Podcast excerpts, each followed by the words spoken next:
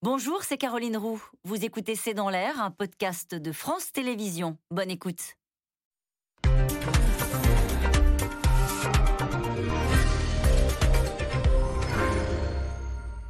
Bonsoir à toutes et à tous. Le convoi de la liberté en route vers Paris avec la ferme intention de bloquer la capitale malgré l'interdiction de manifester. Opposition au pass vaccinal, mais également des questions de pouvoir d'achat au moment où les entreprises du CAC 40 affichent des profits records.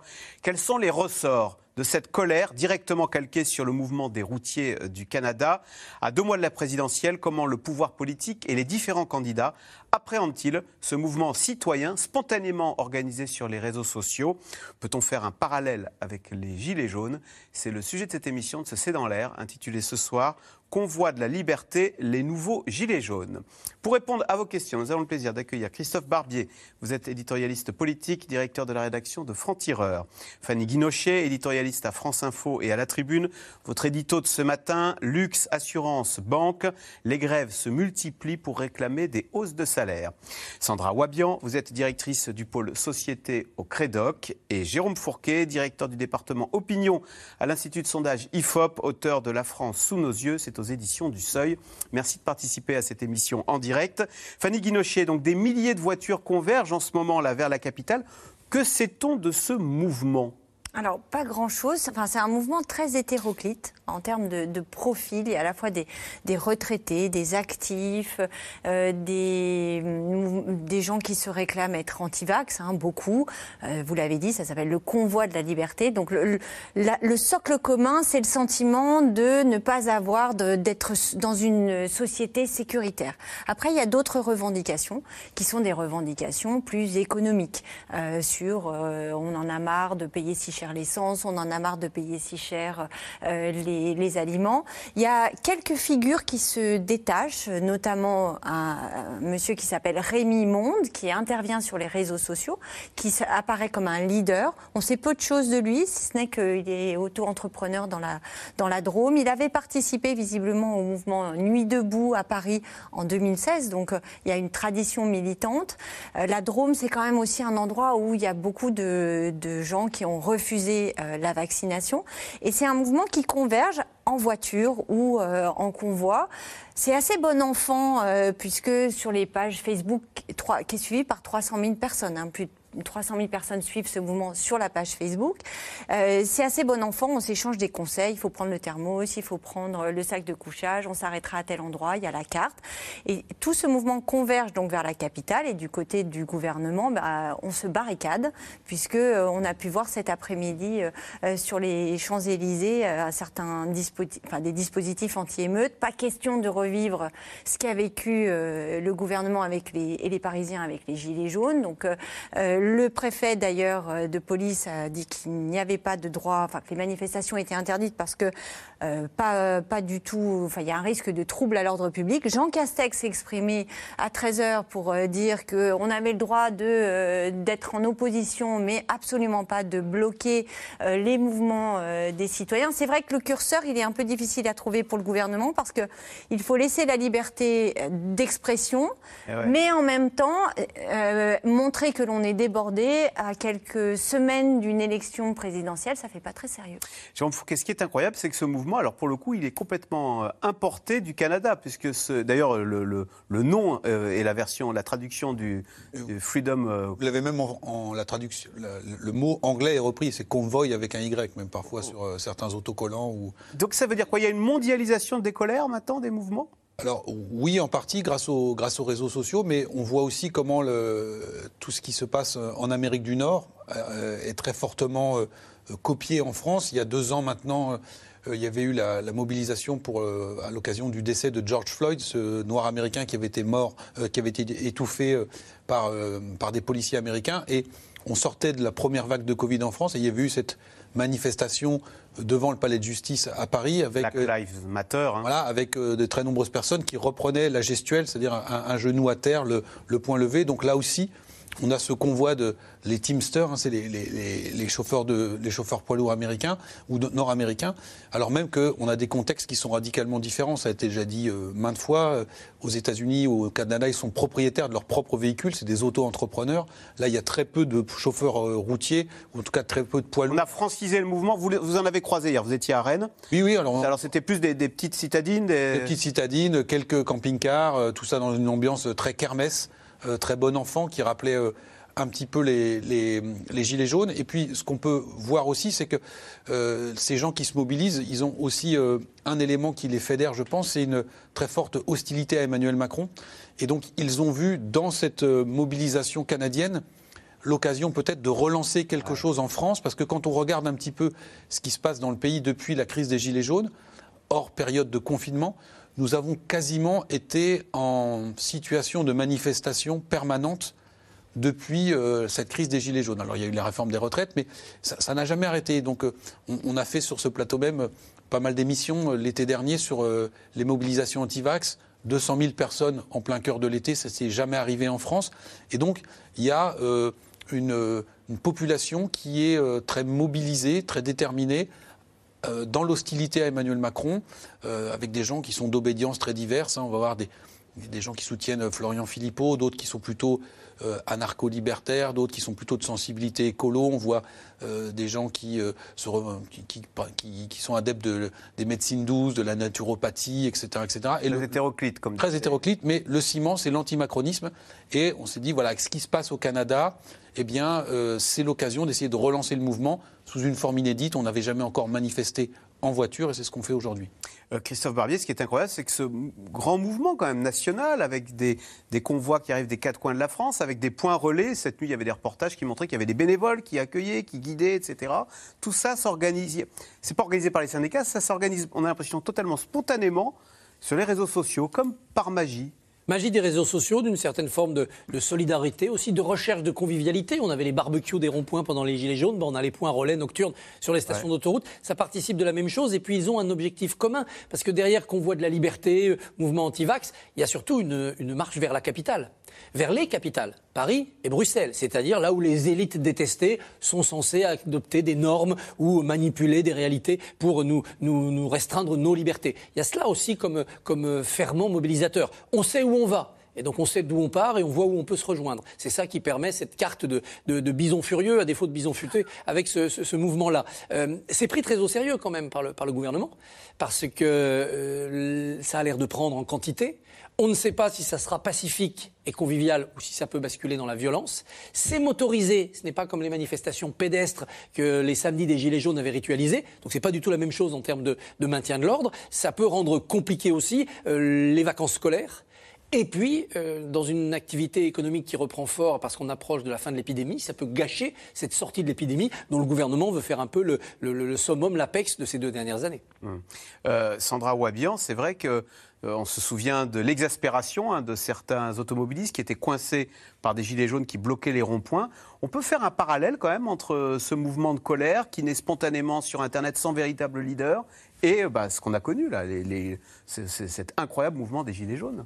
Oui, il y a beaucoup de, parallèles, à la fois sur la forme, c'est-à-dire euh, des manifestations qui s'auto-organisent, qui ont un peu une, forme de visibilité accrocheuse. Donc là, avec euh, des, slogans qui sont à l'international, et puis avec les Gilets jaunes, on avait euh, la jaquette qui permettait aussi très vite aux médias de, les identifier.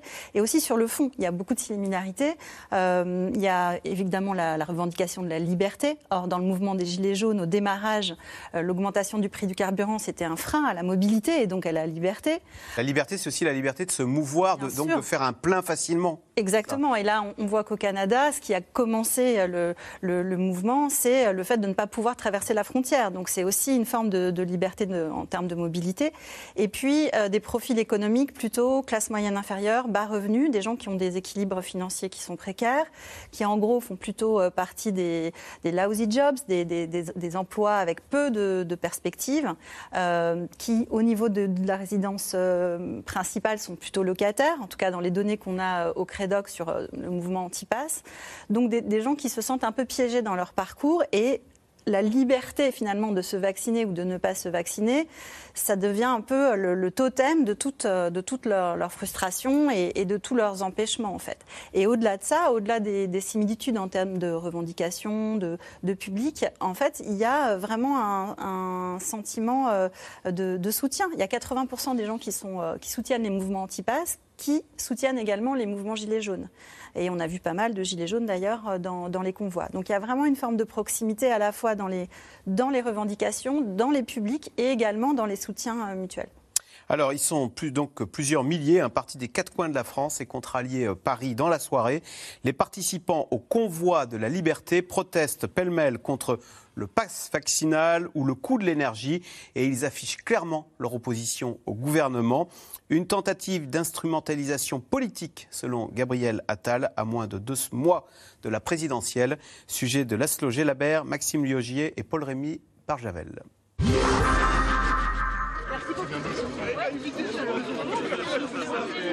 On n'est pas au rythme, mais ça fera bien. Après une courte nuit, il leur faut reprendre la route. Direction la capitale. Claude et Pascal font le voyage ensemble et ils s'estiment privilégiés. C'est notre camping-car de voyage. Oui, on est bien lotis. Comme vous le voyez, il y a des gens, ils dorment en couple, des jeunes, dans leur mégane avec le chien et ils suivent le convoi. Ça veut dire quoi ça? Ça veut dire qu'ils sont. Ça veut dire que c'est des gens quand même, ils sont forts. Ça veut dire quelque chose. Vous voyez vivre là-dedans pendant 15 euh, jours, 10 jours, même 5 jours Ils sont partis la veille de Tonon-les-Bains. Des anciens gilets jaunes qui ont participé aux toutes premières manifestations sur les ronds-points. Et les revendications n'ont pas changé. Je ne me sens pas reconnu, je me sens étouffé euh, fiscalement. Donc ben, j'ai vendu le peu que j'avais et j'ai arrêté de travailler. Le fait de manifester tous les samedis euh, à, à les mains, euh, c'est bien. Mais ça, c'est plus fort. Hein. Pascal est à la retraite. Son épouse Lydie est une ancienne secrétaire médicale qui a démissionné au mois d'août. Elle a vécu six mois sans salaire car elle ne voulait pas être vaccinée. C'est toute cette suppression de liberté, c'est le fait de se sentir complètement brimé, opprimé, c'est la protection de nos enfants, de nos petits-enfants, cette obligation de vaccination à tout va qui ne me semble pas justifiée. Dans tous les convois, le même message contre le pass vaccinal. Parti de Brest, Marseille ou Calais, les manifestants atteignent l'île de France ce soir. Un long trajet avec dans leur bagage d'autres motivations. C'est le prix de l'essence qui a poussé Emma à intégrer le mouvement. Pour elle, il doit peser sur l'élection présidentielle à venir. Aimerait être euh, plus écouté, surtout euh, là que les élections vont bientôt avoir lieu on aimerait être entendu et que ça bouge enfin parce qu'avec tout ce qu'on a fait, euh, ça n'a pas forcément bougé vu que là, le prix du gasoil, il est encore euh, plus haut qu'avant, les gilets jaunes même. Donc euh, ouais, là, on veut être entendu quoi. Le mouvement se présente comme apolitique. Mais en pleine campagne, certains candidats se positionnent il y a ceux qui sont plutôt bienveillants. Voilà des gens qui se mettent en mouvement en parlant de pouvoir d'achat. Je peux quand même pas être contre ça. Ne croyez pas qu'ils se mettent en voiture à 2 euros euh, le litre euh, par plaisir. Bon.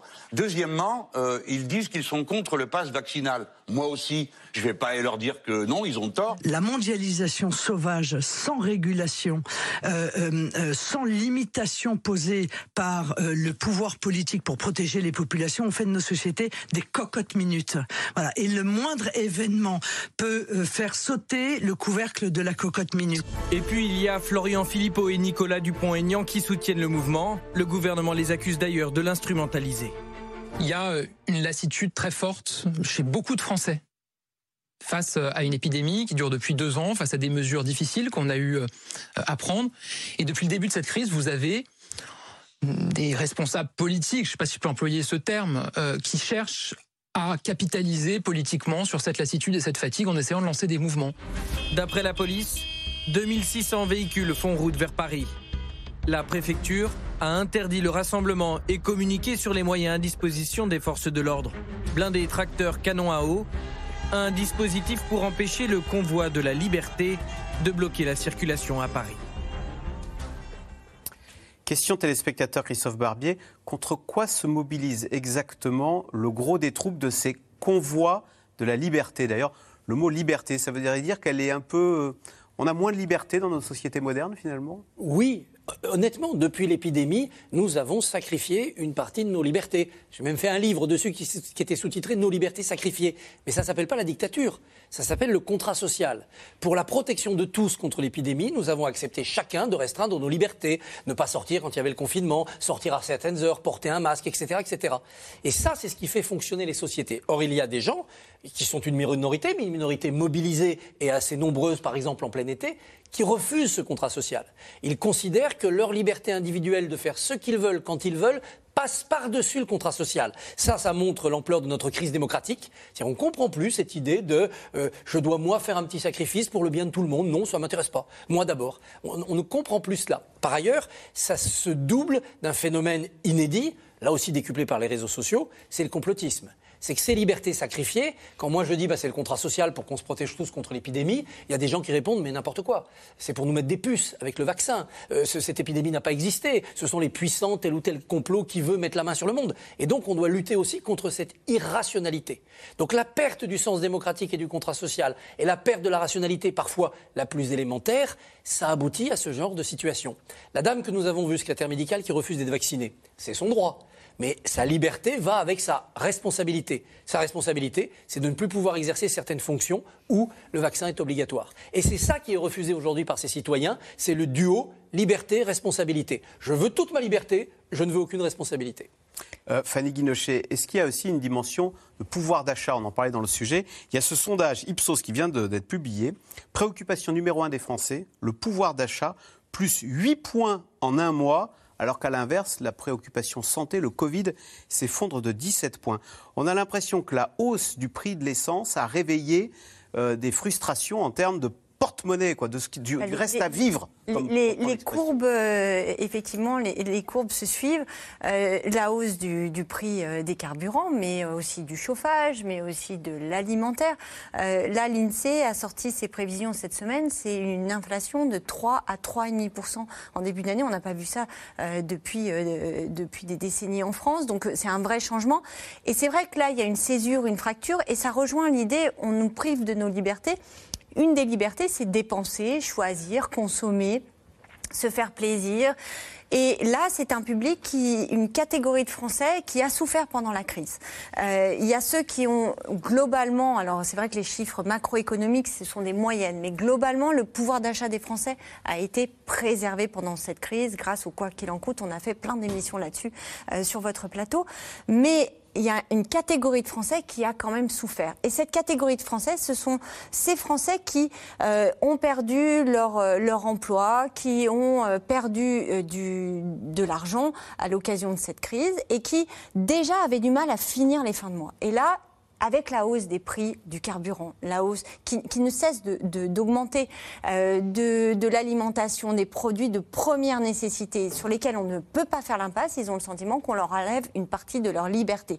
Et c'est vrai qu'en face, le gouvernement est assez impuissant, alors qu'il a dépensé, par exemple, pour, le, pour le, préserver les Français contre la hausse des prix de l'énergie, on est à 15 milliards d'euros de dépenses entre le bouclier tarifaire, l'indemnité inflation, etc.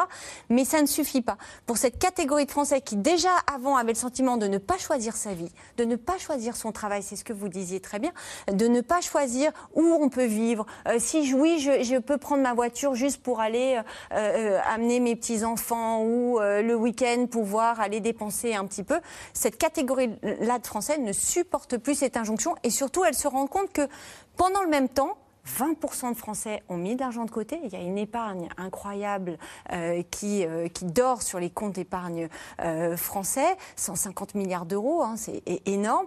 Et ce sont en plus des cadres qui, eux, peuvent choisir où ils habitent parce qu'ils peuvent faire du télétravail. Ils ont pu choisir, il y a eu l'année dernière, on a, euh, vu un boom des transactions immobilières. Il y a des gens qui ont eu les moyens de pouvoir choisir où ils allaient vivre. Alors que ces Français qui sont dans son, ce convoi se disent bah non, regardez-moi, ce qui me reste, c'est mon camping-car. Regardez-moi, ce qui me reste, c'est ma voiture. Et encore, je ne peux pas l'utiliser tout le temps.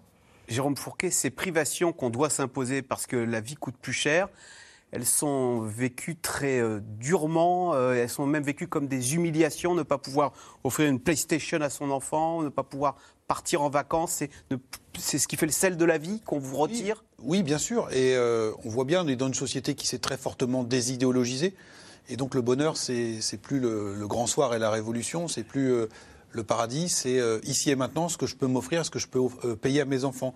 C'est très frappant de regarder dans votre reportage le décor dans lequel se déroulent ces convois. C'est que des zones commerciales. Il y a des enseignes de franchisés partout. Et donc, euh, on est une société du supermarché, en fait. Et euh, beaucoup de Français considèrent que la place qu'ils occupent dans la société est déterminée par ce qu'ils peuvent payer à leurs enfants, l'enseigne qu'ils vont fréquenter. On a fait, fait des enquêtes à la sortie de la crise des Gilets Je jaunes. suis ce que je consomme. Et là où je, et là où je l'achète. Les gens disaient, je faisais, avant, je faisais partie de la classe moyenne, je faisais mes cours chez Leclerc, maintenant je vais chez Lidl. Donc il y a ce sentiment de, déclassement. Encore une fois, je, suis très frappé par le- les images des décors que, vous, montrez. Rappelez-vous que quelques mois avant la crise euh, des Gilets jaunes, on a vu ce que certains journalistes avaient appelé les émeutes du Nutella, quand une enseigne de grande distribution a fait une grande opération de promotion sur euh, la fameuse pot de pâte à tartiner. On était le 20 du mois, et toute cette France-là, le 20 du mois, elle n'est pas, euh, pas les frigos vides, c'est qu'elle n'a pas les moyens d'acheter de la marque, comme elle dit. Et si on ne peut pas acheter de la marque, notamment ses enfants, eh bien, on est en voie de, on est en voie de déclassement. C'est qu'on a raté sa vie. C'est en partie qu'on a, qu'on a raté sa vie. Alors, il faut, il faut faire attention parce que euh, il y a une grande différence quand même en termes d'opinion entre la crise des Gilets jaunes et ce, ce mouvement, c'est qu'à l'époque, la crise des Gilets jaunes est massivement soutenue par les Français à plus de 70%. Aujourd'hui, là, ils se mobilisent en partie, j'allais dire officiellement, contre le pass vaccinal, qui, entre nous, devrait être euh, suspendu dans les semaines qui viennent. Et quand on sonde les- la société française sur son adhésion au pass vaccinal, on a quand même à peu près 60 à 65 de Français qui sont favorables. Donc on n'est pas du tout sur un mouvement qui... La cause est moins puissante. hein. Voilà. Le re- non au pass vaccinal, c'est Voilà. pas quelque chose. Mais, mais si le, si la, j'allais dire la, le, le, mo- la- le slogan de- des convois de la liberté mute du pass vaccinal sur le pouvoir d'achat, alors là c'est une autre histoire. Mais pour l'instant on n'est pas exactement dans cette, euh, dans cette épure-là. Sandra Wabian, est-ce qu'il y a aussi une dimension territoriale? Il y a toujours cette idée, tiens, on va aller à Paris, c'est un petit peu euh, la France des périphériques, hein, que vous disiez, là, des, des zones commerciales. On le voit sur votre carte qui s'est euh, animée là. assez- Hein, euh, qui, ne- qui, qui estime qu'elle est assignée à résidence dans sa périphérie et qui bah, va là euh, défier le pouvoir central qui lui, où, il y a toutes les richesses et les magasins auxquels nous n'avons plus accès, nous, dans nos périphéries. Oui, et qui va se faire entendre. C'est ce qui est beaucoup revenu dans les, dans les discours aussi là, de, des personnes que vous avez interrogées, c'est ce sentiment d'invisibilité sociale. Et c'est quelque chose qu'on retrouve de manière très marquée euh, chez les soutiens au mouvement anti-pass, comme on le retrouvait d'ailleurs dans le mouvement euh, des Gilets jaunes, le sentiment d'être toujours un peu sous les radars, de ne pas faire partie de la France qui est valorisée, celle qui passe à la télé, celle qui a un bel appartement, celle qui travaille, etc., qui a des, des emplois euh, de, de- de qualité. Donc La ce- France Instagrammable, pour reprendre votre expression, Jérôme Voilà. Et donc, le- le- la, plupart de, ces personnes ne se sentent pas écoutées. Et donc, si elles mettent en place ces mouvements euh, un peu euh, marketés euh, avec donc des, signaux extérieurs, si je puis dire, qui permettent à tout le monde de, les repérer, c'est aussi pour se faire entendre. C'est un moyen de capter l'attention parce qu'il y a une grande défiance vis-à-vis du politique, vis-à-vis des médias, le sentiment que de toutes les manières, ça ne bougera pas de ce côté-là, et qui donc, il faut faire bouger les choses. C'est ce que disait d'ailleurs une de- des interviewées, par d'autres moyens d'action. Donc oui, c'est la France des territoires. Et d'ailleurs, sur certains, euh, certaines jaquettes jaunes, on voit euh, des, des numéros de département. Oui, on affiche son département euh, fièrement. Hein. Donc, 27, euh, Évreux, etc. Donc il y a cette idée que finalement le reste de la France à part Paris n'est pas visible, n'est pas entendu. Euh, et donc on va, on va monter à Paris ou on va aller à Bruxelles pour se faire entendre, pour se faire voir, parce qu'on passe en dessous des radars. C'est pas complètement faux. hein. Les études sur les médias montrent qu'il y a une surreprésentation des cadres à la télé, euh, qu'on voit des intérieurs finalement de, de gens qui sont beaucoup plus aisés que la classe moyenne. Donc ça, ça crée aussi un sentiment de frustration permanent de jamais être au niveau de, de- de la société à la fois de consommation mais aussi médiatique qui, euh, qui forcément valorise des, euh, des, des niveaux de vie euh, un peu supérieurs à la moyenne. Christophe Barbier. Je trouve que cette inversion géographique est très intéressante. Elle signe le 21e siècle. Dans, sous l'Ancien Régime, toutes les révoltes étaient en province et on venait les écrabouiller depuis, depuis Paris. Les Saulniers dans le sud-ouest en 1532, les Croquants dans le centre, les Bonnets Rouges déjà en Bretagne euh, vers, vers la fin de l'Ancien Régime. C'est comme ça que ça marchait. Toutes les révolutions, en revanche, partaient de Paris et descendait dans les provinces. 1789, 1848, jusqu'à mai 68. C'est d'abord parisien, et puis ça SM, ça paralyse le, pays. Les Gilets jaunes, c'est la première fois où on a une tentative de révolution ou de simulacre de révolution, où la province va prendre Paris. Avant, quand on montait en masse à Paris, c'était pour, pour se montrer presque comme victime, pour alerter le pouvoir sur sa condition. La marche des beurs, par exemple, dans les années 80, parfois des marches d'agriculteurs, ça pouvait être des marches de colère, mais il s'agissait de venir montrer à ceux qui décident dans quelles difficultés on était. Avec les Gilets jaunes, on a eu la, la tentation ou la tentative d'une prise de pouvoir à Paris par des mouvements venus de province. Et c'est ça qui euh, essaye aujourd'hui de se répéter, même si ce mouvement n'aura peut-être pas la durée des, des Gilets jaunes. Et ça, c'est un vrai signe de la faiblesse de notre État central, puisque désormais, il est un État assiégé dès que la colère gagne le pays. Jérôme Fourquet, ce qui est frappant, alors là, on m'indique qu'il y a 3300 véhicules hein, qui en provenance d'Orléans. Euh, qui font route vers Paris. Ce sont donc des gens motorisés qui ont les moyens comme ça du jour au lendemain de dire bah tiens on part à Paris, euh, on fait des euh, et ça va coûter. Alors qui ont les moyens ou qui se donnent les moyens Se donnent les moyens. Là, on a vu dans votre reportage, hein, c'est beaucoup de sacrifices, Mm. Euh, mais ils se vivent aussi comme euh, des militants, comme des résistants. Euh, les convois de la liberté, vous savez, c'est ce, on appelait ça euh, euh, pendant le blocus de Berlin, hein, quand il y avait euh, des convois pour alimenter les- la, la- la ville qui, est- qui était assiégée. Donc ils se, ils se voient comme des militants, des gens qui sont prêts à des sacrifices. Personne n'a dit, moi j'ai tout vendu, on a mis tout l'argent dans le, dans le des camping-car. Il y a des cagnottes. Il faut avoir des tontines ou des, des- des choses comme ça. Donc, euh, donc c'est effectivement, c'est des gens qui ont des voitures, qui ont quand même un minimum de moyens pour faire ça, mais qui sacrifient beaucoup. À cela, on, est en semaine, hein, donc je pense qu'une partie d'entre eux, s'ils travaillent, ils ont dû poser des journées pour, euh, faire, cette action. Mais c'est ce que je, ce que là où je voulais en venir, c'est que c'est une révolte de la classe moyenne, pas forcément de la, la- la- des, des 10% les plus modestes. On a l'impression que c'est la classe moyenne Oui, mais qui dit je ne veux pas tomber. C'est le bas de qui a C'est le peur. la- voilà, c'est le bas de la classe et qui craint de- qui dit je vais- si je ne réagis pas, c'est le déclassement. Attention, je, je vais tomber un peu plus bas et je vais être, je vais tomber dans la pauvreté. Il y a cette crainte-là, c'est- c'est très fort. Enfin, je, je, je pense que dans les enquêtes, euh, le sentiment de déclassement, le sentiment que nos enfants, et en plus c'est vrai que c'est corroboré par un certain nombre de, euh, d'études qui montrent qu'aujourd'hui, euh, il va falloir des générations pour espérer sortir de sa classe euh, beaucoup plus qu'avant, euh, qu'il y avait des ascensions sociales qui étaient possibles, qui étaient beaucoup plus rapides. Donc là, il y a le sentiment que on a travaillé, on a rempli quelque part le contrat social et que ce contrat social, finalement, il nous prive de liberté. Et surtout, regardez ce que, écoutez ce que disait la, dame dans votre reportage. Je fais, pour moi, c'est c'est aussi par procuration. Alors, c'est pas le public qui fait grève euh, pour le privé par procuration. Euh, c'est là, je fais cette action-là par procuration pour mes petits-enfants. Voilà ce que je veux léguer à mes, à mes enfants et mes petits-enfants, les générations suivantes, c'est le fait que eux n'auront pas la même vie que moi parce qu'on n'a pas la certitude qu'ils vivront mieux. Alors que euh, à l'après-guerre, par exemple, vous aviez ce sentiment. Alors c'était pas le même contexte économique, mais quand même que vos enfants, ils allaient faire des études, que euh, même il y a 40 ans, euh, si vous, on était dans une société de méritocratie, si vous remplissiez le contrat social, vous aviez quand même des chances de vous extraire de votre condition et de faire en sorte que vos enfants, ils soient, ils deviennent cadres quand vous, vous étiez ouvrier. Christophe Barbier, comment Emmanuel Macron voit-il ces mouvements Et est-ce qu'il en est est-ce qu'il en est bah, l'héritier, c'est-à-dire qu'au fond, bah, c'est sur lui que ça tombe, mais ça fait, c'est un long mouvement qui tombe sur lui, ou est-ce qu'il l'a attisé avec, euh, euh, comme euh, apparaissant comme le, le président de la Startup Nation et de, et de l'élite euh, banque d'affaires euh, Rothschild Il y a deux choses chez lui qui ont attisé euh, ce, mouvement, ce mouvement qui, couvait sous la braise, hein, qui serait sans doute sorti avec un autre président. C'est d'abord son excellence technocratique, le côté un peu surdoué, réformiste, en effet, Startup Nation, c'est-à-dire le progressisme à tout prix, les premiers de cordée. Et son raisonnement pouvait se tenir. Je facilite le travail des premiers de cordée pour qu'ils puissent tirer la cordée. Sauf que la cordée, ceux qui étaient en bas de la cordée, ils n'ont pas fait confiance. Ils ont dit non, non, les premiers, ils vont arriver en haut, ils vont couper la corde. Et on va Et donc, ils n'ont pas accepté ce pari du premier de cordée, tout comme ils n'ont pas accepté le pari du, ruissellement. Et puis la deuxième chose qui a attisé aussi cette colère, c'est une attitude du président, qu'il a d'ailleurs à mot couvert un peu plus tard reconnu sans vraiment la corriger. C'est les petites phrases un peu de rupture sur le thème, euh, en gros, prenez-vous en main, aidez-vous et, l'État vous aidera. Et ça, c'est euh, tomber sur une société épidermique qui ne l'a pas supporté et une certaine, un certain entêtement arrogant de lui et de son Premier ministre au moment de la taxe carbone pour les Gilets jaunes, ça a été l'étincelle l'étincelle fatale. Maintenant, il a compris tout ça.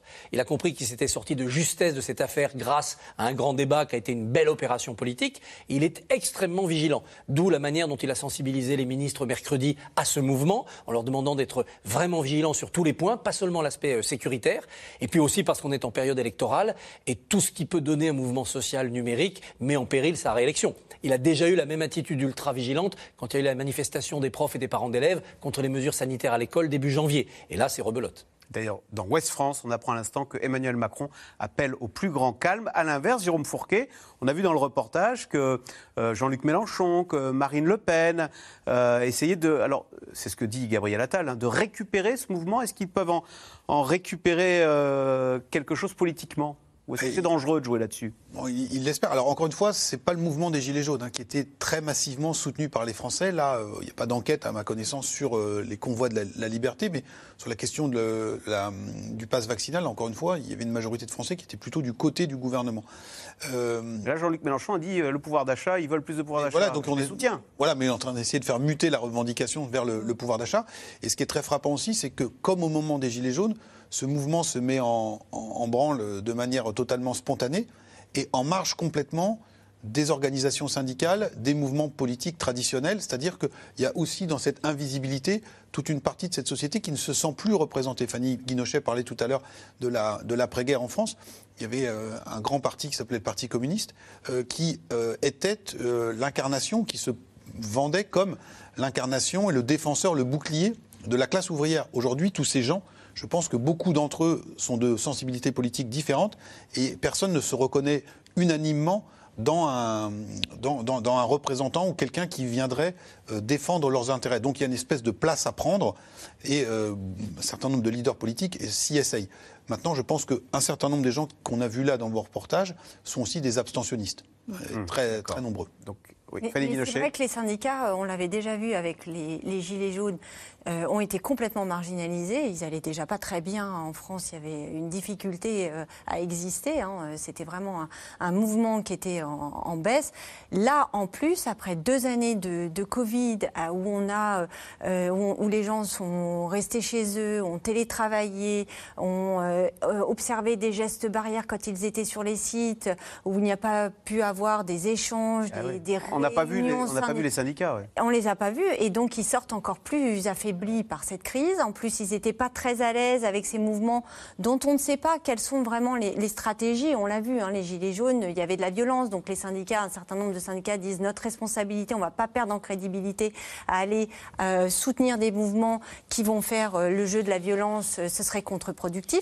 C'est vrai que là, par exemple, sur la stratégie, c'est aussi ce qui inquiète le gouvernement. On ne sait absolument pas. Et quand vous regardez les appels sur les, les réseaux sociaux, vous avez à la fois ceux qui disent il faut rester pacifiste, euh, on veut euh, porter la voix, mais euh, sans tout casser. Et puis vous en avez d'autres qui disent non, non, il est temps de renverser la table, sinon on ne sera pas entendu. Mais d'ailleurs, il y a des blindés de la gendarmerie hein, qui patrouillent dans Paris. Des bénéfices records, des dividendes qui explosent. Les fleurons du CAC 40 affichent une forme insolente depuis plusieurs mois.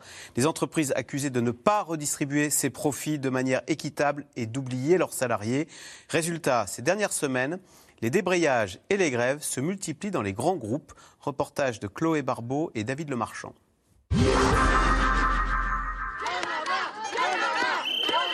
Une scène inhabituelle devant les ateliers historiques de la marque Louis Vuitton.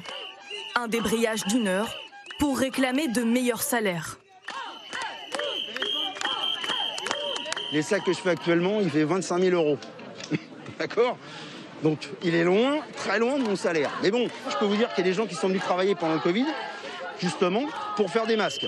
Et, la récompense, comme tous les ans, c'est 20 euros, c'est 30 euros. Et c'est, je suis pas le ça brut. Hein. En fin de carrière, ces maroquiniers détenteurs d'un savoir-faire rare gagnent 2200 euros net par mois.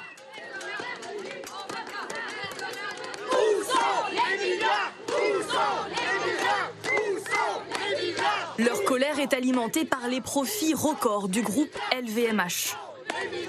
Voilà, on fait partie d'un groupe énorme. On est, une des dernières euh, marques à fabriquer, à avoir nos ateliers ici, à, faire vraiment de l'artisanat, à faire des belles choses. Euh, je pense que ça fait rêver des gens euh, dans le monde entier. Et au final, bon, bah, voilà, c'est assez décevant quand on voit l'envers du décor. L'an passé, le groupe présidé par Bernard Arnault a dégagé un bénéfice net de 12 milliards d'euros. Un résultat nettement supérieur à l'avant-pandémie. Aux côtés de LVMH sur le podium des entreprises du CAC 40, Total Energy. Son bénéfice se chiffre à 15 milliards d'euros en 2021. Un profit record, versé en grande partie aux actionnaires, mais aussi dans une plus petite mesure aux clients du groupe. Avec un chèque gaz de 100 euros pour les plus précaires et une remise à la pompe que le PDG du groupe vient annoncer en personne à la radio. Les prix à la pompe resteront les mêmes, mais à la caisse, ils verront une déduction euh, d'un montant de 5 euros pour 50 litres, euh, 2 euros pour, euh, pour 20 litres. Et ça, dans les 1150 stations rurales de Total Energy et pendant 3 mois. Pourquoi les zones rurales? Parce que c'est là qu'il y a les populations qui, pour lesquelles la voiture est le bien le plus indispensable. Il faut amener les enfants à l'école, il faut aller travailler. Et donc là, ils auront une remise en caisse.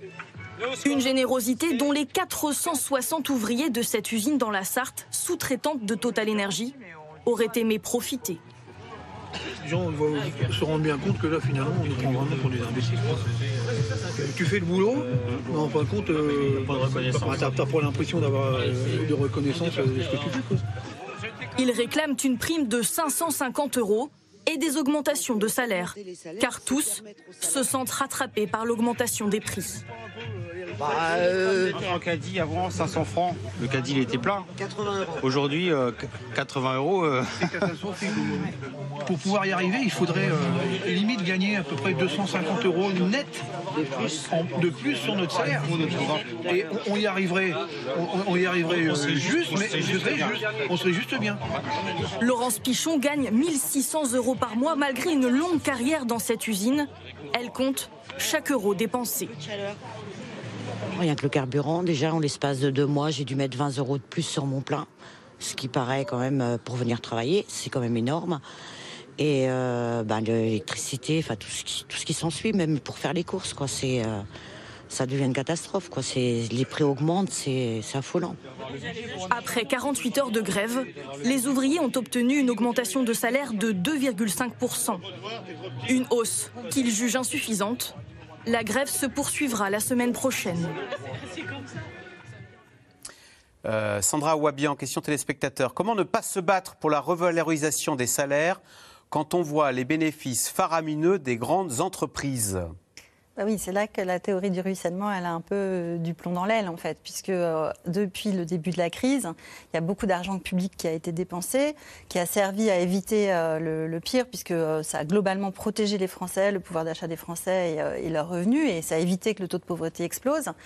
Mais d'un autre côté, il y a eu des profits massifs, à la fois donc dans les entreprises de luxe, 137 milliards pour l'ensemble du CAC 40, c'est quasiment trois fois plus que l'an dernier. hein. Voilà, les entreprises dans le de santé, dans le numérique, il y a un certain nombre de secteurs qui ont quand même plutôt profité de la crise. Donc ça, ça paraît presque insolent à côté de publics qui euh, sont par exemple dans les métiers du care, euh, qui gagnent très, très mal leur vie en fait, alors qu'ils font des métiers qui sont assez, euh, assez euh, fatigants, euh, répétitifs, voilà, avec peu, on a vu le scandale des EHPAD. Enfin, il y a- il y, a une forme de décalage qui est complètement euh, insolent.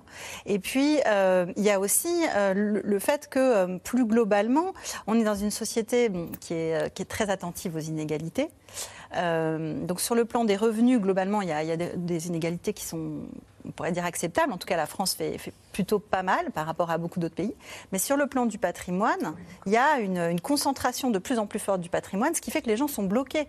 Parce qu'en fait, quand vous n'avez plus cette première marche d'une aide de vos parents, vous ne pouvez pas acheter euh, d'appartement, vous ne pouvez pas euh, créer votre entreprise. Or, par rapport à la Startup Nation, on a vu aussi pendant cette année une explosion du nombre d'auto-entrepreneurs. Donc, on a une baisse du chômage, mais on a aussi une augmentation des auto-entrepreneurs. Donc les gens vont précaire. en fait, les gens vont vers le modèle de société qu'on leur propose, qui est un modèle de société où chacun est l'entrepreneur de lui-même, où il va être indépendant. Sauf qu'un auto-entrepreneur, en moyenne, il gagne 600 euros par mois. Donc c'est quatre fois moins que le salaire moyen. Donc tout de suite, on voit bien que cette société de, euh, de, l'indépendance, de, de- la liberté économique, euh, elle pose aussi des questions d'adaptation. Et d'une certaine manière, tous- les sujets qu'on qu'on aborde aujourd'hui, ce sont aussi des sujets qui sont liés à des transitions de société. On a une société qui, qui essaye de se préoccuper un peu plus de l'écologie mais on a toute une partie de la population qui habite euh, loin des centres-villes, qui doit prendre sa voiture. Euh, une société qui essaye de transformer, le monde du travail, mais du coup, il n'y a, plus la protection sociale qui était, euh, comme celle qui avait été construite après-guerre, etc.. Donc là, on est finalement dans une catégorie de population qui est au cœur de ces transitions de société et qui se sent perdante, en fait. Fanny Guinochet Et c'est vrai que le décalage, euh, ce qui se passe dans les entreprises, c'est assez intéressant de voir. Chez, chez Vuitton, il n'y a pas eu de grève depuis euh, bien cinq- Grève dans 5 ateliers Vuitton, c'est incroyable ça. 5 sur 18. Alors, la, la direction euh, minimise en disant il y a eu 5% de grévistes et euh, chez Vuitton, les gens sont, sont quand même majoritairement, enfin en moyenne, très bien. On pensait que les, les salariés des grands groupes étaient quand même mieux traités que dans les PME. Voilà, mais alors c'est vrai qu'en en général, les revenus sont. Enfin, vous avez des revenus qui sont un peu plus élevés, et puis vous avez tout un tas d'avantages, de protection que n'ont pas euh, des, employés dans des PME, que ce soit l'intéressement et la participation. Derrière euh, tous ces, profits, c'est vrai que dans ces entreprises où il y a souvent de l'intéressement et de la participation, là, euh, les salariés vont en bénéficier. Mais tous les salariés, y compris euh, les cadres, hein, ça, s'appliquera à tous. Mais c'est vrai que c'est intéressant de voir que euh, donc chez Vuitton, on a une grève, chez Sephora, même groupe, hein, il y en a eu une il n'y a pas longtemps. Dans la banque, secteur qui va d'habitude où il y a un climat social plutôt apaisé, il y a euh, toute une série de, de mouvements. Chez les assureurs, vous avez des débrayages. Euh, dans des groupes comme Dassault Aviation qui vend ses rafales, vous avez des mouvements de grève. Enfin, vous avez un certain nombre là, vous, d'entreprises qui vont bien. C'est pas la France qui va mal, ça. Voilà, ce sont chez les, Dassault, ce sont chez les LVMH. Safran, ce sont des entreprises qui vont bien, qui engrangent, qui, n'ont, qui ont effacé quasiment les, la crise, hein, et même elles font, parce que là, les records que l'on voit de profit, c'est bien meilleur que ce qu'on en 2019. Donc la crise, c'est comme si ça n'avait pas existé, et derrière, vous avez ces revendications salariales. Revendications parce que vous avez non seulement les salariés qui disent, bah, regardez, euh, il ne faut pas que ça parte tout aux, actionnaires, donc c'est vrai qu'on retombe sur la question du partage de la richesse, et puis des salariés qui disent, ok, vous nous offrez des augmentations de salaire, parce que parfois, euh, ces revendications, elles arrivent, euh, le- l'encre est à peine sèche sur euh, les négociations salariales qui ont été faites, et on vient redemander un surplus, mais c'est vrai que euh, c'est motivé par le fait que ces salariés, ils ont tenu le rôle pendant la crise. Ils ont fait les masques quand il fallait. euh, ils ont accepté de travailler, euh, de changer leurs horaires pendant la crise. Il y a des salariés de première ligne dans la grande distribution qui ont accepté de venir, de tenir la France. Souvenez-vous, on parlait vraiment de, cette France qui, travaille sur laquelle le pays n'aurait pas tenu. Et c'est ce qui fait que aujourd'hui le ressentiment il est d'autant plus fort. Et ça inquiète là aussi le gouvernement. On est dans une période électorale. Bruno Le Maire, ministre de l'économie, répète euh, au patron augmenter les salaires, augmenter. Il faut rendre en espèces sonnantes et trébuchantes pour tous ceux qui travaillent. Voilà, mais après, euh, c'est pas lui qui va pouvoir décider si euh, bah, Total, qui fait 14 milliards d'euros euh, de bénéfices, va mieux payer ses, ses salariés. Jérôme Fourquet, quand dans la banque, on entend les syndicats dire quand on voit ce qui est distribué aux actionnaires et ce qui revient aux salariés, forcément ça énerve. Est-ce que la société française, plus qu'avant, ressent euh, plus durement les, inégalités et elles sont plus insupportables qu'elles ne l'étaient auparavant? On, est un vieux pays égalitaire, hein, donc ça, a toujours été euh, un sujet très urticant, mais là, les écarts sont colossaux, en fait. C'est ça qui, c'est ça qui, irrite euh, à juste titre be- beaucoup de nos concitoyens. Comme ça a été très bien dit, on a des éléments de contexte. On est en sortie de crise. Et donc, on sait souvent, on l'a dit plusieurs fois sur votre plateau, que c'était pas pendant la crise du Covid que ces mouvements sociaux allaient se faire entendre.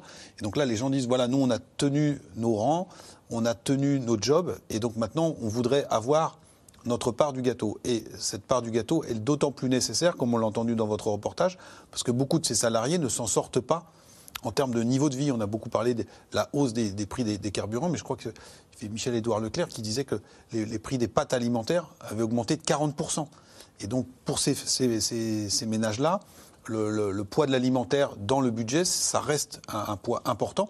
Et donc, ça fait une raison de plus pour se, sentir en colère. En plus, euh, toute une série de, nos concitoyens ont en tête que ces groupes, en tout cas un certain nombre d'entre eux, ont été aidés puissamment par les, le- les pouvoirs publics et, et donc se disent mais euh, en fait c'était un peu aussi notre argent, l'argent des impôts qui est parti dans ces groupes et donc quelque part on s'est fait doublement doublement avoir et donc on, est sur cette cette période qui est, qui est très tendue. On voit que c'est quand même souvent dans des grands groupes bien portants parce qu'on a aussi une très forte dualité dans notre modèle économique. On a des secteurs euh, où euh, la crise a fait un peu plus de dégâts et où les salariés eh bien, ont une certaine maturité aussi euh, dans leur analyse et qu'ils considèrent que ce n'est pas forcément le moment de demander des augmentations. C'est à chaque fois dans les endroits où ça va très bien que, et c'est assez légitime, les, revendications flambent. Justement, Fanny Guinochet, question téléspectateur. Si avec leur profit, les grandes entreprises peuvent se permettre des hausses de salaire, qu'en est-il des petites? Parce que ça, c'est la face clinquante et émergée des profits, mais en dessous, Bah, Ça dépend, du, ça dépend des secteurs. Il y a des, des petites entreprises qui euh, s'en sont euh, très très bien sorties, d'autres qui ont euh, été extrêmement fragilisées. Mais globalement, vous avez moins de protection, moins d'avantages dans les petites entreprises. Et 90% des Français travaillent dans, les petites. entreprises, sans compter effectivement tous les Français qui sont euh, à leur compte, auto-entrepreneurs, indépendants. C'est 3 millions de, de, de- de et eux, eux veulent légitimement être augmentés, le, le pourront-ils? Alors eux, c'est beaucoup plus compliqué. C'est pour ça d'ailleurs que le gouvernement, parce que c'est quand même aussi un électorat, hein, 3 millions de, concitoyens indépendants, euh, sensibles au discours du risque, etc.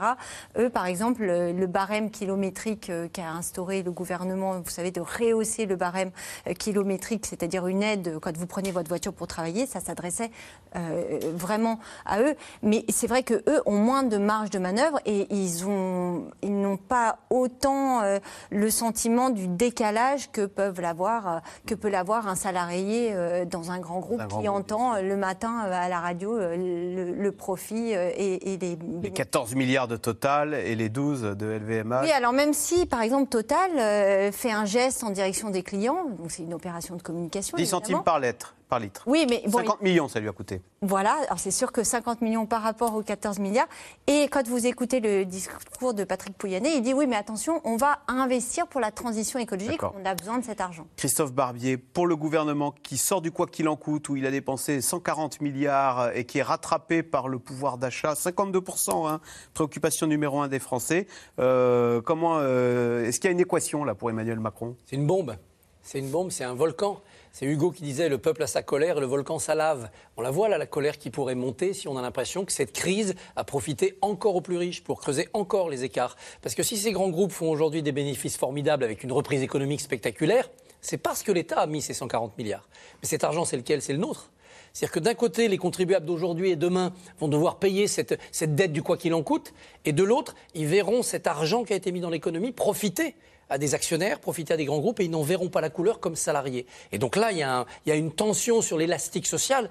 C'est planétaire, enfin pour l'Occident développé, mais c'est c'est surtout en France que ça va se jouer. Il y a un élastique qui peut euh, sauter à la figure du gouvernement. Celui-là d'ailleurs ou le suivant. Parce que cette colère sociale, elle peut s'exprimer avant la présidentielle, elle peut surtout s'exprimer juste après. C'est souvent des moments de, de revendication. Si en plus on a l'impression que... Alors il y a beaucoup de ressentis là-dedans, parce que Total, par exemple, n'a pas sollicité l'État pour euh, le chômage partiel. hein. Oui, il y, a pas- il y a- il y a beaucoup de ressentis, il y a beaucoup de nuances à mettre dans, dans tout cela, mais le, le- le ressenti des gens, ça va être de dire, moi j'ai subi comme salarié, j'ai subi comme consommateur, et au moment où ça repart, c'est pas pour moi. Si en plus, sur l'emploi, ça va bien, c'est-à-dire que la peur d'être au chômage, la peur d'être viré diminue, alors là, la grève, la colère, ça sera facile. Vous savez, les revendications, elles explosent quand le gâteau recommence à grossir, parce qu'on veut sa part. Paradoxalement, la baisse du chômage, vous dites, c'est un danger, une bombe sociale. C'est une bombe sociale, c'est un facteur de passage à l'acte dans la colère sociale. Puisque quand on est le nez dans le guidon en se disant si je, si je bouge une oreille, je me fais virer, et il y en a dix derrière qui attendent ma place, ça pousse pas à l'audace révolutionnaire et à la contestation. Si on se sent un peu indispensable parce que le patron a déjà du mal à embaucher dans tel ou tel secteur, alors là, on peut poser l'outil. Euh, arrêter de servir les clients en terrasse et dire ben, on va discuter de mon salaire. Et c'est ça qui menace, à mon avis, plutôt le gouvernement qui viendra juste après la présidentielle. N'oublions pas qu'il y aura un temps assez long entre la présidentielle et les législatives. Le gouvernement nommé va bien devoir prendre des décisions, faire des choses, et c'est là, dans cette deuxième campagne, que la pression peut être maximale. La redistribution des richesses, Fabien Roussel en a fait son fer de lance durant cette campagne présidentielle. Lui ne croit pas au ruissellement promis par le président de la République, mais il propose un nouveau concept, le roussellement. C'est sa version de la hausse du pouvoir d'achat, un sens de la formule donc, et des propositions que le candidat a exposées ces derniers jours en Corse, où l'ont suivi Mathieu Lignot et Pierre Dehorne. Cette semaine, Fabien Roussel était en Corse. Voilà Première étape, ce quartier populaire d'Ajaccio. Ici, un quart des habitants vit sous le seuil de pauvreté. Si je suis président demain, je fais quoi en premier? Je vais vous dire. Boulodrome Ajaccio. Je vais vous dire. non, mais c'est pour ça que je me bats, vous savez. Vous savez que C'est ça qui est pas normal, euh, oui, ça je qui me bats pour faire en sorte que tous ceux qui travaillent et ceux qui ont travaillé, ils puissent Bien sûr. vivre dignement et être respectés. Le respect, je parle. Le candidat communiste propose un minimum retraite à 1200 euros et un SMIC à 1500 euros par mois. Mais pour ces retraités, difficile de faire confiance aux politiques. On écoute ce qu'ils disent, mais sans plus, parce que ils disent tous, ils ont tous des, des belles promesses et ensuite euh, ça se réalise pas. Je sais pas. Enfin, jusqu'à présent, ça a été comme ça. Vous savez ce qu'il faudrait au Parti communiste? Qu'ils enlèvent communiste, qu'ils changent leur parti, qu'ils le changent. Le communiste, ils ont, ils ont les mains trop sales, trop rouges. Le Parti communiste est pourtant bien de retour. Après dix ans et deux élections présidentielles sans candidat. Ça décoiffe, ça. hein Fabien Roussel se démarque à gauche. Ses priorités, la sécurité, la défense du nucléaire et la promotion d'une certaine idée du bonheur. On m'a chambré quand j'ai parlé euh, de viande, de fromage, de vin. Mais je le dis à chaque fois, j'ai dit accès au bon et au beau. Parce que oui, si on redonne du pouvoir d'achat aux Français, ce que je veux, c'est qu'ils puissent autant pouvoir aller aux expos qu'au resto, qu'ils puissent autant aller au théâtre qu'au bistrot. C'est ça, accéder au bon et au beau. C'est pouvoir retrouver ces moments de la vie, du plaisir, du bonheur partagé. Et la recette fonctionne. Le PCF dépasse dans les sondages la candidate officielle du Parti socialiste, du jamais vu depuis 50 ans. Pour les militants, ce n'est pas une surprise. Aujourd'hui, il s'adresse aux couches populaires, mais pas que, aux classes moyennes et à l'ensemble des Français, pas qu'aux communistes. Et il est vrai que la gauche, elle s'est perdue, elle a trahi. Mais avec 4% des intentions de vote, le second tour est encore loin. Pour se faire remarquer, voilà la méthode Fabien Roussel. À chaque moment, son slogan. Comme quand le candidat s'invite chez un fabricant de farine. Ici, le patron gagne autant que l'agriculteur. Mais c'est le socialisme. Le vrai. Fabien Roussel en profite pour s'en prendre à Emmanuel Macron. Certains ont théorisé le ruissellement. Et moi, je théorise le roussellement. Il faut que ça parte de la base et avec un partage équitable de la valeur ajoutée, de la richesse, du travail et des bénéfices. Avec son programme et sa gouaille, Fabien Roussel veut séduire les classes populaires, parler aux employés et aux ouvriers. Ceux qui votaient communistes, mais qui représentent maintenant 40% de l'électorat de Marine Le Pen. Entre les pays, je serai fier de cela. Fier si j'arrive à faire baisser l'extrême droite et à reconstruire ici une force communiste, populaire, d'une gauche sincère et authentique, ce sera la plus belle des campagnes et nous aurons marqué les plus beaux points pour notre pays. L'objectif de Fabien Roussel, c'est atteindre au moins 5% à l'élection présidentielle. Le PCF veut peser dans une future recomposition de la gauche. Jérôme Fourquet, on vient d'entendre Fabien Roussel dire faire revivre une France populaire et communiste. Oui, alors on retrouve dans, Fabien Roussel euh, une gouaille euh, qu'on avait euh, entendue jadis dans la bouche de Georges Marchais. Hein, il y a le sens de la formule, la proximité, le contact avec le, terrain, donc ce qui fait qu'il il marque des points. Et donc il est sans doute un, très bon candidat et un très bon, un très bon orateur. Là où votre reportage est, très intéressant aussi, c'est le, propos de ce, ce retraité qui dit il est très bien, mais il faudrait juste qu'ils enlèvent communiste. C'est-à-dire qu'il y a quand même un plafond de verre pour, euh, pour Fabien Roussel, c'est le fait qu'il y ait encore ce marqueur. hein, euh, Pourquoi C'est euh, trop marqué par l'histoire c'est très, marqué par l'histoire, euh, ça ne parle plus aussi à- euh, aux, aux jeunes générations, alors que euh, le candidat en lui-même, ce que lui raconte, euh, la façon dont il s'exprime, je pense à, la- la capacité à, à performer et à, et à rencontrer un certain écho dans la, dans la population. Euh, Christophe Barbier, à qui Fabien Roussel prend-il des voix? Jean-Luc Mélenchon ou Christiane Taubira. Est-ce que euh, Fabien Roussel, il plaît pas surtout aux journalistes? Est-ce que c'est pas un phénomène médiatique, comme on dit? Fabien, Fabien Roussel, c'est un journaliste d'abord, c'est son métier euh, Ah bah voilà. d'origine. Il a, vous l'avez vu, un personnage très, très jubilatoire, il a le sens de, de la formule, il est euh, très adapté à une communication cathodique, ce qui n'était pas du tout le cas de son prédécesseur Pierre Laurent, qui lui aussi, était, lui aussi était journaliste, mais était beaucoup plus réservé, pour ne pas dire euh, terne. Donc oui, il colle parfaitement à cette campagne qui manque un tout petit peu de, de joie. Je pense qu'il prend beaucoup aux socialistes. C'est-à-dire les socialistes qui euh, avaient suivi Benoît Hamon, ils n'étaient déjà pas très nombreux, les socialistes qui sont un peu en deuil d'une gauche un peu radicale, finalement, euh, Roussel, ce communisme certes, mais euh, souriant, ça peut leur, euh, leur convenir. Il prend aussi à Jean-Luc Mélenchon, qui s'est égaré depuis cinq ans dans ce qu'on a appelé rapidement l'islamo-gauchisme, mais en tout cas dans la défense des minorités et plus dans la défense du prolétariat. Et là, il a fait un choix stratégique, Jean-Luc Mélenchon, qui, à mon avis, le, mènera à, un échec électoral cette, cette fois-ci. Donc il prend de ce côté-là. Je pense qu'il prend aussi un peu aux abstentionnistes parce qu'il redonne un peu de goût et de couleur à la- à la vie politique. Et puis, peut-être, dans la bataille entre Zemmour et Le Pen, arrivera-t-il à récupérer de ce prolétariat en colère qui est allé euh, vers Le Pen euh, ces, dernières années ou ces dernières décennies D'autant que Le Pen, à cause de Zemmour, se recentre un petit peu, se normalise, est moins dans la colère. Elle a dit vouloir abandonner la fureur. Bon, bah, ça laisse une petite place à un discours révolutionnaire. Mais ne nous trompons pas. Tout ça, ça reste entre 3 et 5. On n'est pas en train de parler d'un accès au second tour. Il est né en 69 au mois d'avril pendant la campagne du référendum qui allait voir le départ du général de Gaulle. Et ensuite, on avait le Parti communiste, je crois, à 19%, en troisième position, avec Jacques Duclos. Euh, on est loin de tout cela. On est maintenant en train de regarder un combat de miettes entre Taubira, Mélenchon, Hidalgo, Jadot et, et- et Roussel. Allez, tout de suite, on revient à vos questions. Sandra Wabian, Canada, France, assiste-t-on à la naissance d'un mouvement de contestation internationale? Est-ce que les classes moyennes, finalement, euh, dans tous les pays, euh, sont confrontées à des problèmes euh, qui se ressemblent?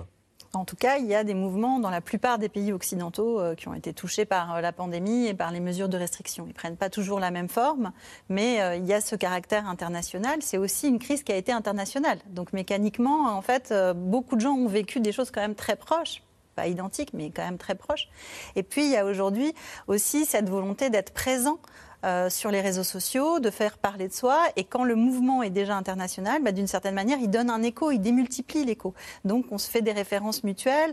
Euh, en France, on l'a vu par exemple avec le mouvement MeToo qui est devenu euh, Balance ton port. Euh, voilà, donc en fait, des, des mouvements qui vont rebondir en fait sur, sur l'existant déjà ailleurs et d'ailleurs qui vont mieux capter la- l'attention médiatique parce qu'on a déjà vu qu'ailleurs, euh, au Canada, la ville a été bloquée.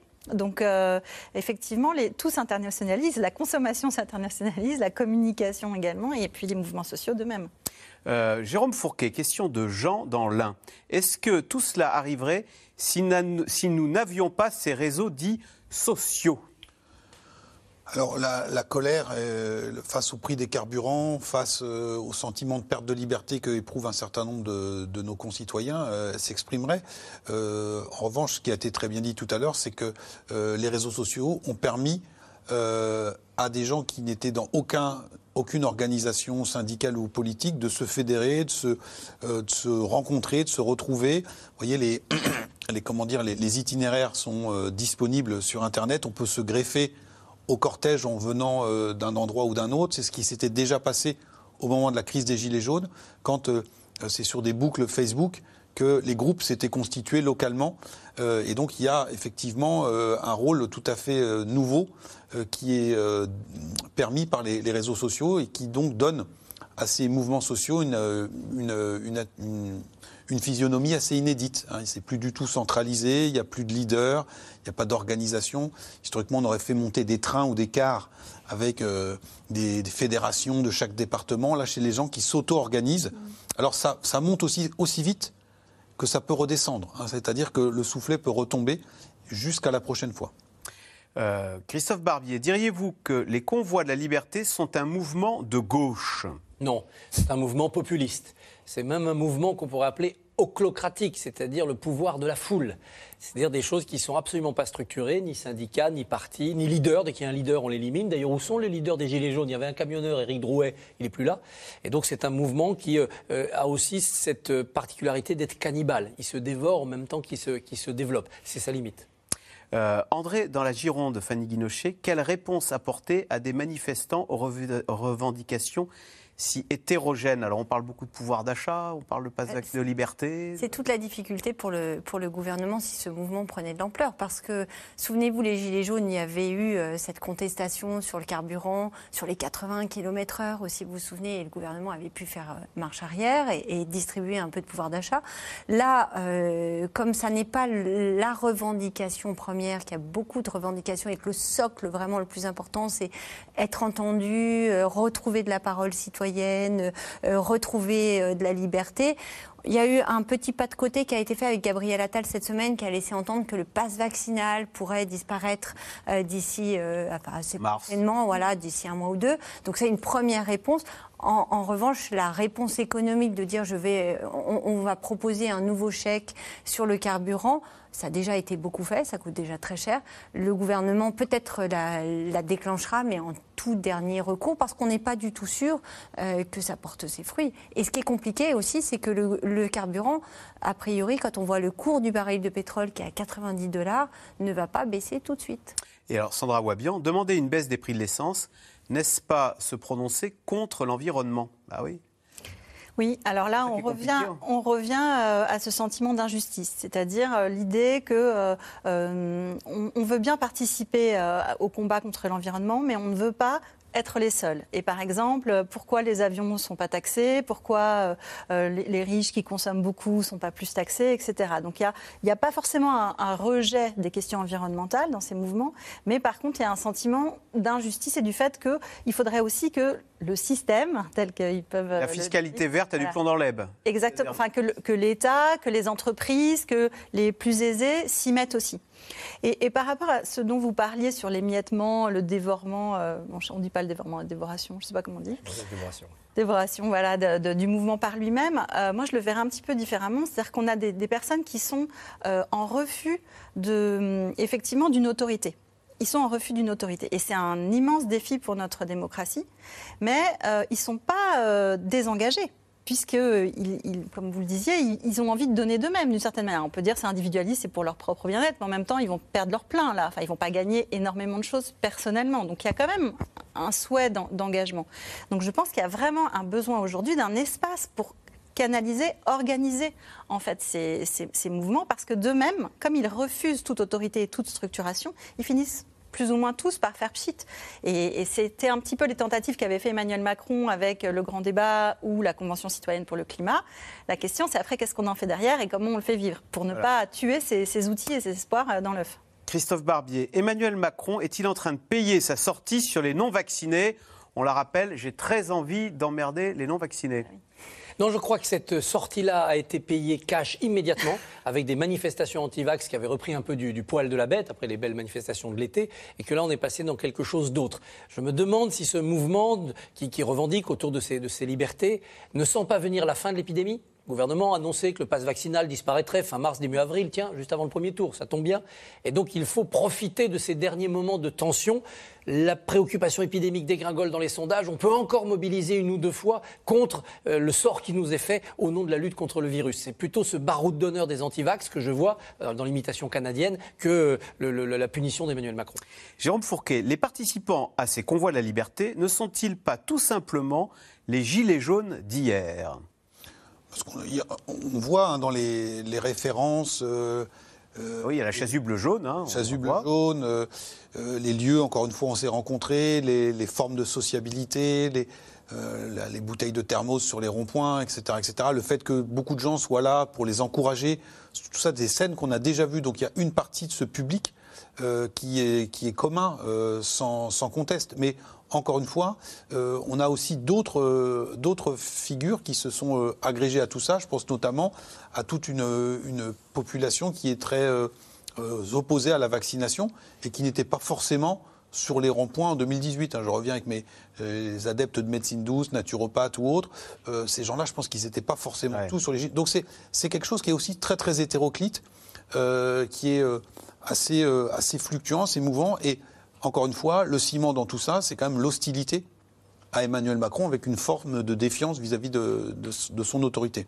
Et, l'autre chose qu'on avait vu euh, pendant la- le mouvement des Gilets jaunes, c'est la convivialité de ce mouvement. Mhm. Le, le sentiment que euh, il y avait à la fin de- des Gilets jaunes, vous aviez des gens qui expliquaient qu'ils allaient sur les ronds-points pour voir les copains, pour voir les rencontres. Il y a eu des mariages entre Gilets jaunes. voilà, il y a eu des mariages, je n'irai pas jusque-là, mais en tout cas, le fait de, de retrouver un collectif. Et là, après deux ans de Covid, où chacun est resté chez soi euh, avec euh, des, des relations sociales quand même distanciées, ça peut aussi nourrir euh, ce mouvement. Voilà, c'est la fin de cette émission. Merci beaucoup d'y avoir participé. Je rappelle, dimanche, c'est dans l'air présidentiel avec comme invité justement Fabien Roussel et Marine Le Pen. Vous restez sur France 5 puisque tout de suite, c'est C'est à vous avec Anne-Elisabeth Lemoine. Bonsoir Anne-Elisabeth. Qu'y a-t-il au programme ce soir? Bonsoir Axel, je sais que vous fêtez demain votre anniversaire. C'est vrai? J'ai 26 ans. Mais tout va bien, la bonne nouvelle c'est qu'il ne faut plus rien s'interdire avec l'âge, surtout pas de rêver à une médaille olympique. C'est l'histoire de Johan Claret, le plus vieux skieur alpin de l'histoire à être médaillé aux Jeux olympiques. Il revient tout juste de Pékin et il est ce soir notre invité, il nous raconte son histoire formidable. Bah, c'est tout de suite, c'est à vous. Merci beaucoup Anne-Elisabeth pour euh, l'anniversaire. Vous restez sur France 5 et à demain pour un nouveau C'est dans l'air.